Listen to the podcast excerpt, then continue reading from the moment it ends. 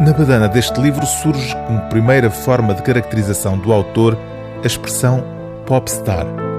Agostinho da Silva foi de facto uma desconcertante estrela mediática na última etapa da sua vida, no princípio dos anos 90 do século passado. Esse reconhecimento público episódico, que viria a desaguar num conjunto de entrevistas televisivas intituladas Conversas Vadias, não foi suficiente, no entanto, para resgatar do esquecimento as mais de 3 mil páginas que Agostinho da Silva publicou ao longo da vida. Essas publicações de caráter pedagógico marcaram uma geração e desagradaram ao regime de Salazar, acabando por empurrar o autor para um longo exílio no Brasil entre 1943 e 1969. Este volume, intitulado Páginas Esquecidas, recupera uma parte significativa dos escritos com que Agostinho da Silva se propôs levar a cabo, nos anos 40, aquilo a que chamou uma campanha de educação do povo.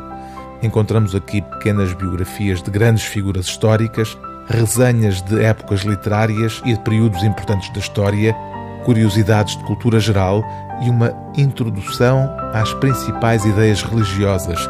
Foi, aliás, o fascículo intitulado Doutrina Cristã o pretexto para a prisão do autor durante 18 dias, o que o levaria depois ao exílio. Para que possa compreender Deus, escreve Agostinho da Silva em 1943, em plena ditadura salazarista, para que possa, melhorando-se, melhorar também os outros, o homem precisa de ser livre. As liberdades essenciais são três: liberdade de cultura, liberdade de organização social, liberdade económica. Pela liberdade de cultura, o homem poderá desenvolver ao máximo o seu espírito crítico e criador ninguém lhe fechará nenhum domínio, ninguém impedirá que transmita aos outros o que tiver aprendido ou pensado.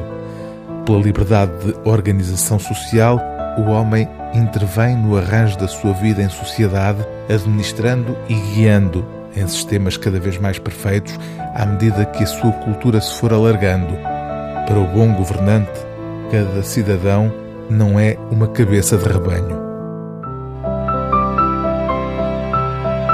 O livro do dia TSF é Páginas Esquecidas, de Agostinho da Silva, fixação de texto, seleção, introdução e notas de Helena Briosa e Mota, edição Quetzal.